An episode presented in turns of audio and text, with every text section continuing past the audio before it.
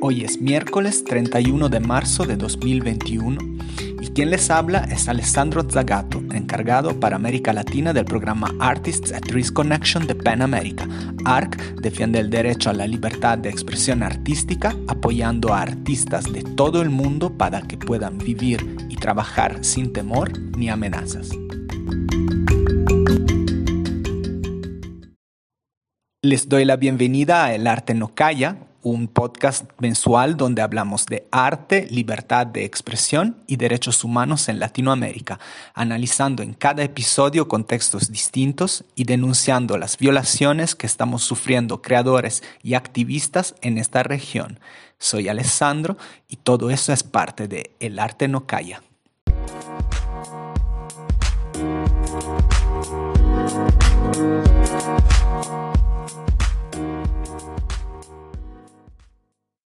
Hola a todas y todos y bienvenidos al octavo episodio de El Arte No Calla.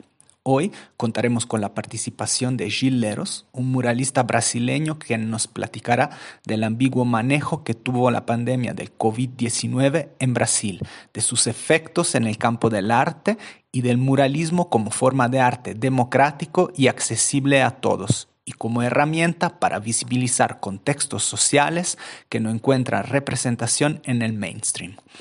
Este podcast fue grabado el 18 de marzo de 2021. Estamos entonces aquí con el artista Gil Leros. Eh, gracias Gil por aceptar nuestra invitación y bienvenido a este nuevo episodio de El Arte No Calla. Muito obrigado. Eu que agradeço é, pelo convite, certo?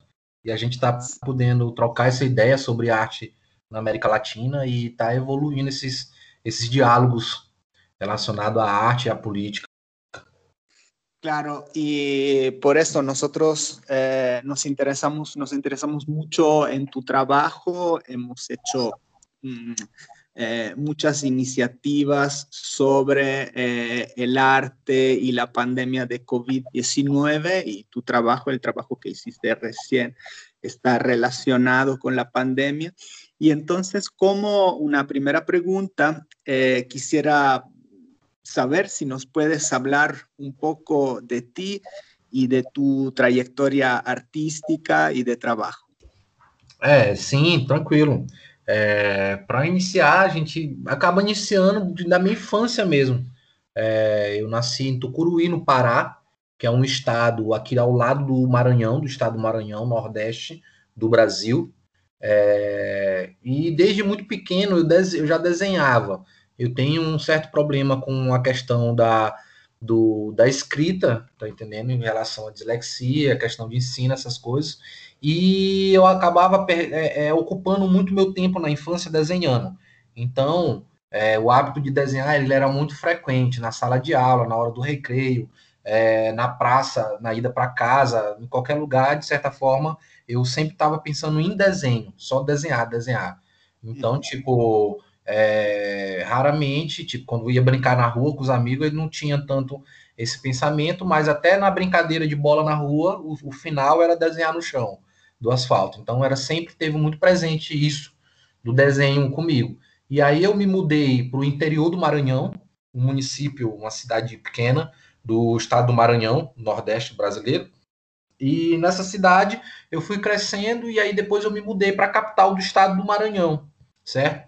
É, e aqui na capital do estado eu comecei a ter contato com a com cultura hip hop no meu bairro, tinha um pessoal que dançava break, os b-boys, e eu ia para a quadra do meu bairro, um bairro de periferia, e os caras se reuniam lá para jogar capoeira, é, dançar break, dance, né?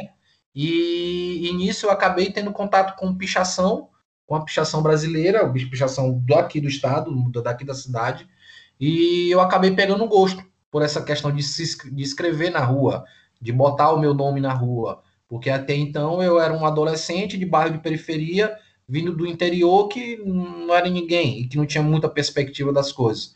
Então a gente acaba aprendendo que existe aí uma vantagem entre os jovens de periferia é, em riscar, em colocar seu nome é, pintando nas, nas ruas, no, no, muro das ruas da cidade. Então eu acho que eu tive, a minha trajetória inicial foi essa. E aí, com o decorrer do tempo, como eu já desenhava, já pintava, eu fui é, é, fazendo alguns desenhos na rua, grafitando e ocupando mais espaço e tendo um certo reconhecimento é, da, das pessoas da cidade como, como um artista pertencente à cidade. É, eu acho que em vários bairros daqui de São Luís existe, existe trabalhos meus, entendeu? É, eu já não estou mais restrito só ao bairro onde eu morava quando eu era adolescente, mas a cidade por completo, entendeu? Então, gestores de estado, do estado, acabam me chamando para pintar, as grandes empresas acabam me chamando para pintar também. É, existe um circuito de arte que a gente acaba criando um diálogo. Então, minha trajetória basicamente é essa: é, o, é um adolescente vindo do interior, jovem de periferia, que conseguiu um espaço através dessa, dessa transgressão artística, da pichação, do vandalismo, e acabou gerando gerando, fomentando discussão e ocupando um espaço dentro da cidade de São Luís. Acho que minha trajetória se resume a isso, entendeu? Sí, claro, sí, es, es muy interesante eh, toda la historia que nos cuentas y quisiera llegar uh, un poco a tu obra más eh, reciente. Tú eres también uh, muralista, sí. sobre todo te ha conocido por eso. Y en relación a uno de los últimos murales que realizaste, que se volvió viral, se volvió muy famoso porque tiene que ver con un homenaje a las y los eh, trabajadores eh, de salud. Eh, quisiera preguntarte cómo, por qué decidiste eh, homenajearlos y cómo, según tú, se ha manejado la, la, el contexto de la pandemia en Brasil desde el punto de vista de, del artista que tu eres. Certo. É, eu, eu, tenho uma série de, de projetos é, no qual a gente trabalha aqui, não só eu, mas tem uma equipe é, relacionado à cultura popular.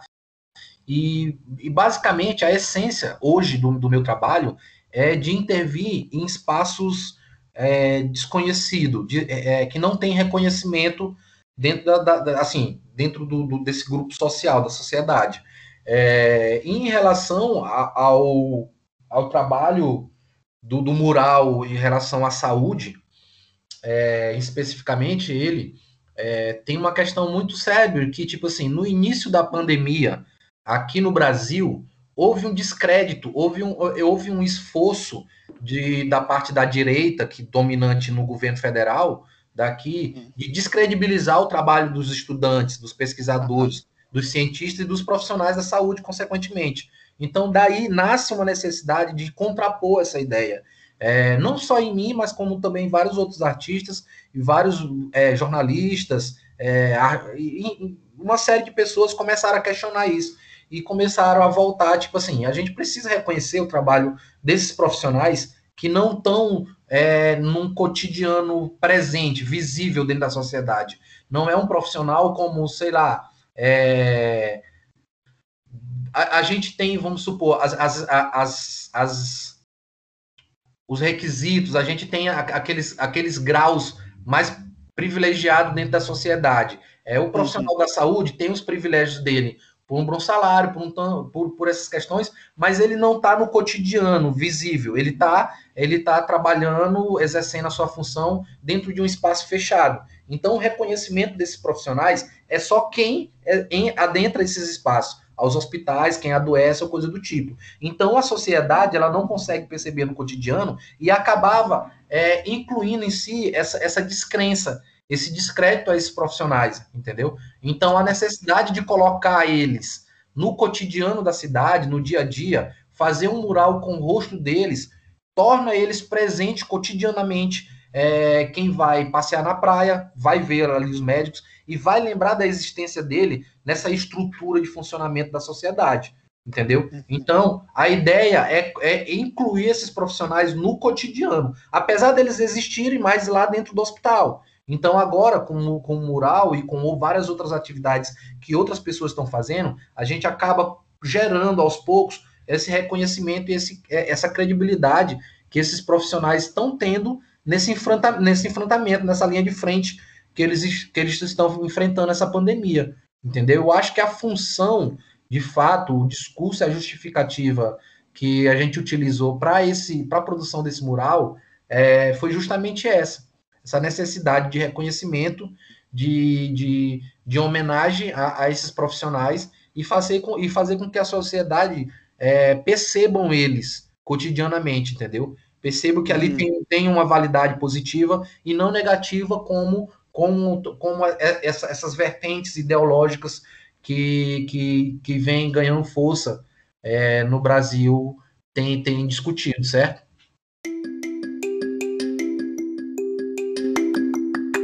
Si eres un artista viviendo en una situación de amenaza o riesgo, o si te ocupas de derechos humanos y de libertad de expresión artística y quieres ser parte de nuestra red, no hesites en contactarnos a través de nuestra página web artistatriskconnection.org o escribiendo directamente a azagato.pen.org.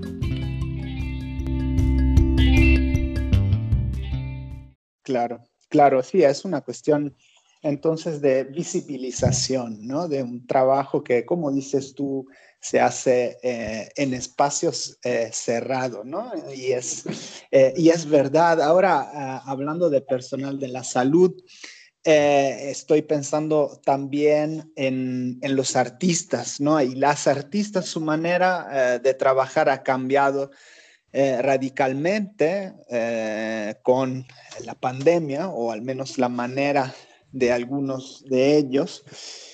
Eh, ¿Tú cómo has vivido la pandemia y cómo han vivido la pandemia los y las artistas en Brasil? Certo. É, no, no caso do, dos artistas, é, no Brasil, É, eles têm, eles têm, na verdade, são os produtores culturais, eles têm sido profissionais atingidos muito diretamente de forma, da forma econômica, saca?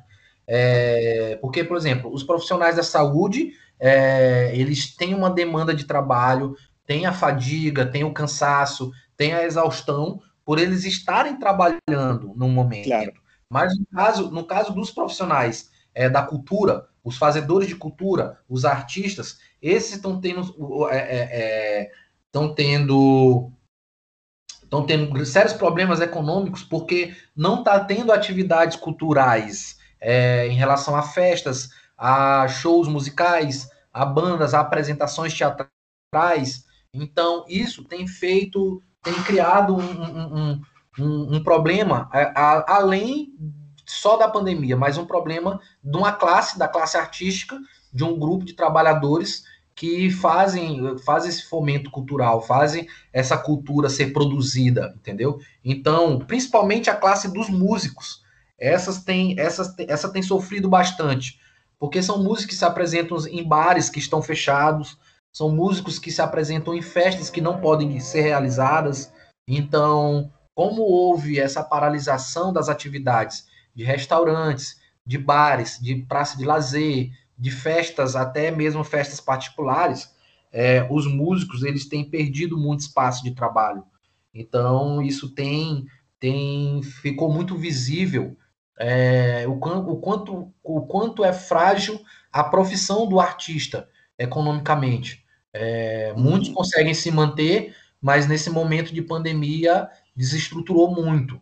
Então está acontecendo muita campanha, muito, muita vaquinha, muito, muita articulação para se, para se gerar é, uma forma uma forma alternativa de ajudar os amigos artistas, entendeu? É, outros que não estão conseguindo se, se desenrolar nesse momento, certo? Então tem a gente está nessa dificuldade nesse momento por conta dessa estrutura de econômica que foi com, completamente abalada.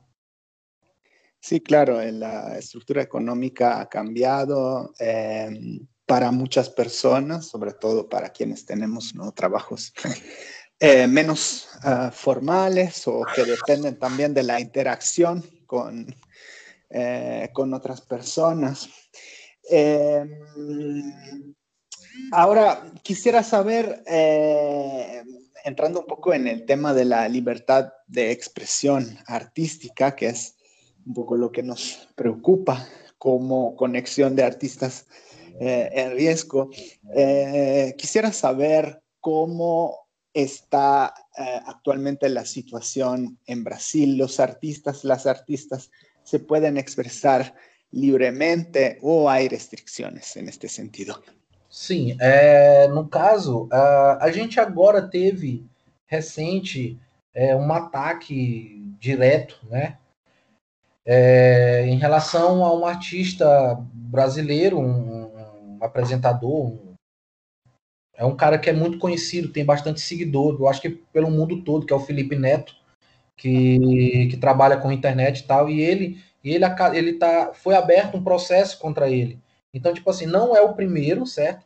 Existem alguns jornalistas que já foram eh, processados, existem alguns artistas que já foram processados, porque o que a gente tem é uma, uma vertente é, de extrema-direita que ela está começando, de fato, a, já mostrou seus, seus, suas, suas artimanhas, suas estratégias, mas agora ela está começando a entrar para um discurso completamente autoritarista, é, de calar, tá entendendo? De tentar prender é, pessoas que simplesmente se expressam, é, dão suas, suas opiniões contrárias ao que os caras estão idealizando, entendeu? A que os caras estão fazendo. Então, tipo assim, é, a, a, nossa gestão atual política, a presidência do Brasil, ela tem, ela tem desde de, sempre, desde seu, do início da carreira do atual presidente, é, ele tem um discurso completamente de extrema direita, autoritário, tá entendendo? É, bem complicada. Então agora ele na presidência e levando os apertos e as cagadas que ele está fazendo, é, ele realmente tem mostrado um, um, um, um discurso na, prático muito mais autoritário. Porém, ah. é de uma forma é de uma forma muito estratégica. Não é diretamente o presidente, é o filho do presidente, é o assessor do presidente, entendeu? É um, é um, é um deputado federal aliado ao presidente. Então, esses, esse, essa, essas são as pessoas que fazem esse, esse mecanismo de, de, de, de processar o, o, o, o, jornalista que está falando algo que é contrário ao presidente, está tentando calar. Então, existe uma máquina é, estruturada de como tentar fazer, impor o medo, impor, impor esse silêncio a, a, a, aos, aos, às pessoas que têm, que têm uma voz dentro da sociedade, tanto artistas como uma série de outras coisas.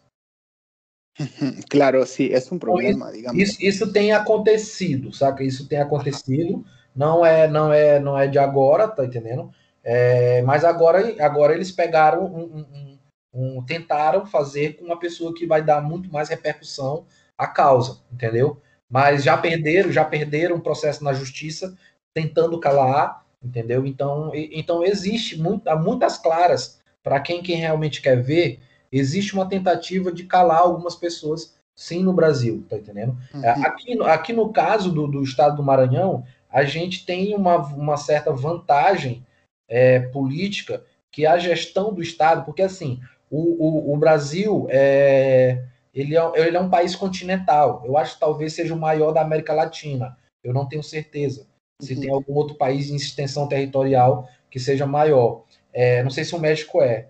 Mas o que, que acontece? É, a gente tem uma extensão territorial muito grande. Então, o Brasil é dividido por regiões e por estados, entendeu? Então, é, no estado onde eu moro, é o Nordeste brasileiro. É um estado que fica mais acima e que tem todo tem todo um, uma movimentação cultural diversificada. Então, o pessoal que está mais para a área da Amazônia tem, um, tem, um, tem uma linguagem, tem uma cultura, tem um, um saber fazer diferente do Nordeste, que é diferente do Sul, do Centro-Oeste e da, das demais regiões.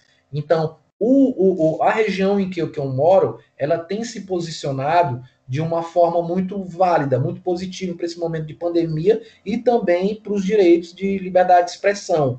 O estado que eu moro em particular, ele é, ele é, ele é, um, é um estado que está sendo gerido, que, tá, que tem como gestor um cara que se posiciona é, muito contrário à presidência, da à atual presidência da República.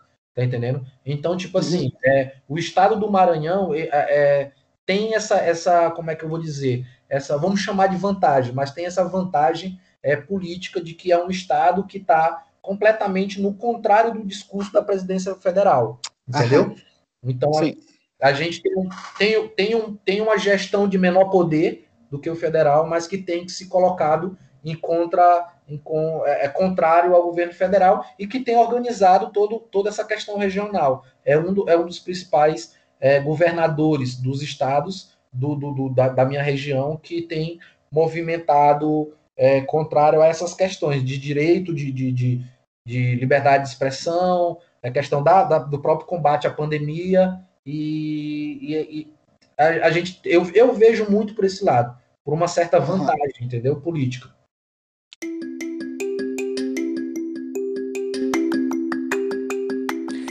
ARC publicó su primera guía de seguridad para artistas, una herramienta de prevención y defensa que se basa en el testimonio de 13 artistas que han enfrentado persecución, entre ellos la artista cubana Tania Bruguera y la experiencia de organizaciones aliadas internacionales. La guía ofrece estrategias prácticas para entender, responder y superar las amenazas. Las puedes descargar en español, inglés y francés en nuestra página web artistatriceconnection.org diagonal guide.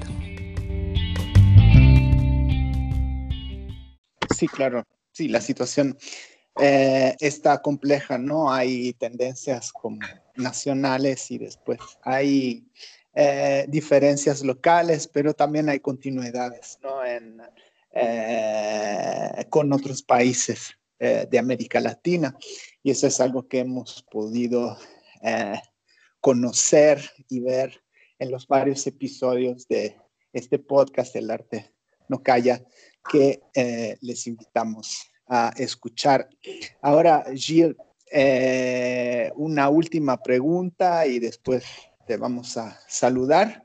Eh, y esa pregunta tiene que ver un poco con eh, tu trabajo, el trabajo del muralista, que es como un actor o un productor de un tipo de arte público, ¿no? Es un arte, para todo, accesible para todos.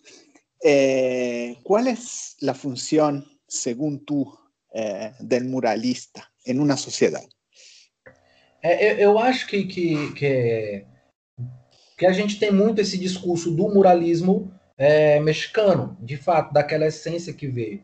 O grafite, uhum. ele, o grafite, de certa forma, ele, ele, ele já nasce de uma forma espontânea com essa linguagem inovadora, com essa linguagem que já tinha sido pensada pelos muralistas é, latino-americanos, que é de conseguir fazer com que a arte seja mais democrática, que ela não se restrinja só à galeria ou só ao poder aquisitivo de um comprador daquele objeto que vai colocar na sua arte. Ela não pode ser vista apenas como decorativa, mas também como um elemento político de, representar, de representatividade do trabalho, do exercício e da função da social, tá entendendo? É, de uma forma popular, mas, mas que ela esteja presente no cotidiano de, fato da cidade onde, de uma forma democrática, onde o pobre pode ver, o rico pode ver, então a, as pessoas possam ter um acesso com uma certa liberdade, sem precisar é,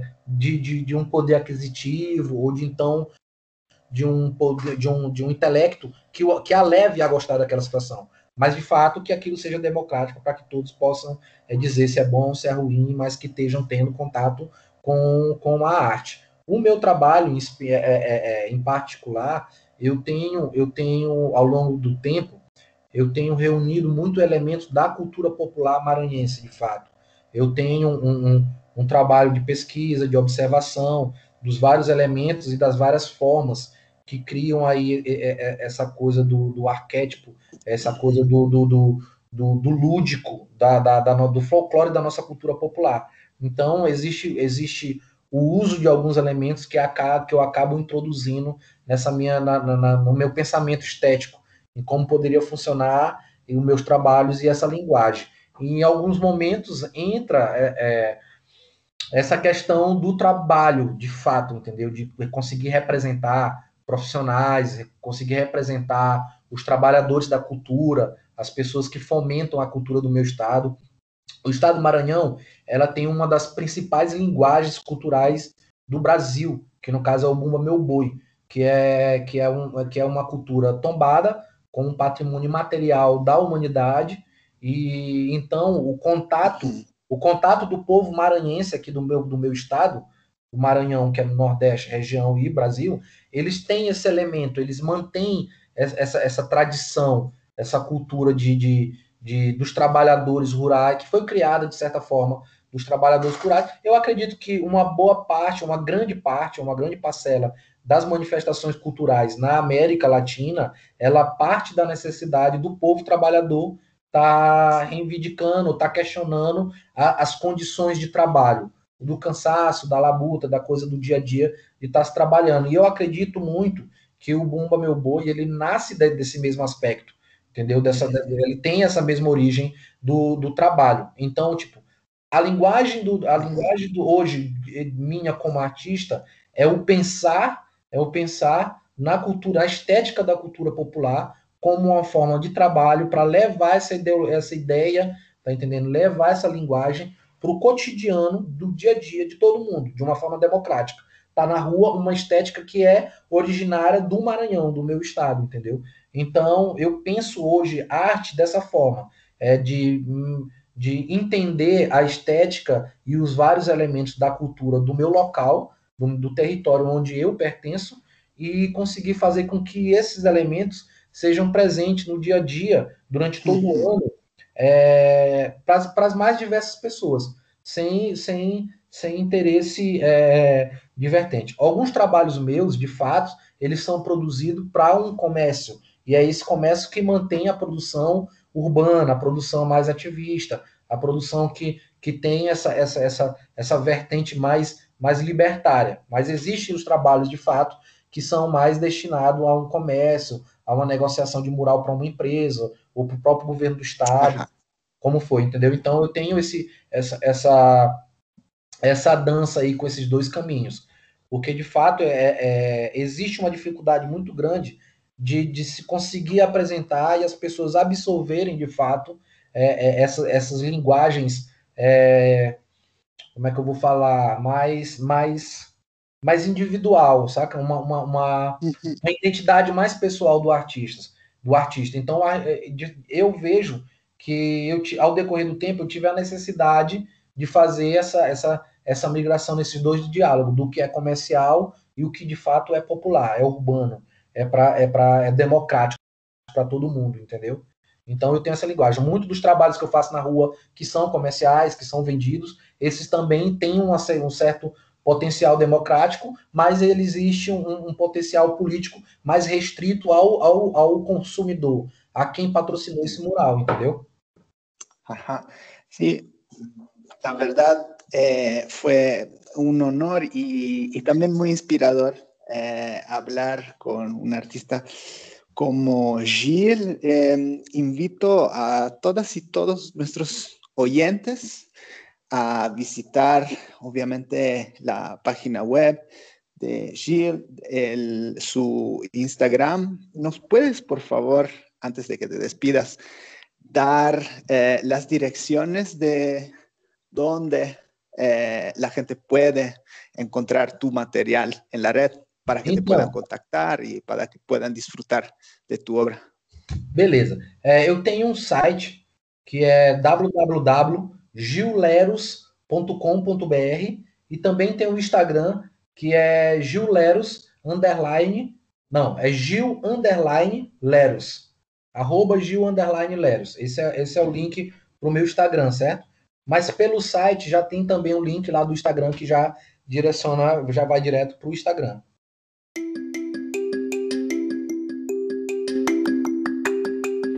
Nos escuchamos en un mes más con un nuevo episodio de El Arte No Calla, donde hablaremos de refugios y redes de protección para artistas en peligro en América Latina. Puedes escuchar todos nuestros episodios en artistsatriskconnection.org. Síguenos en Twitter, Instagram y Facebook. Busca At Risk Artists. Regístrate en nuestro sitio web para conocer nuestras causas y apoyar a artistas en riesgo o mándame un correo a azagato.pen.org. Soy Alessandro Zagato y esto es El arte no calla. Nos vemos en un mes.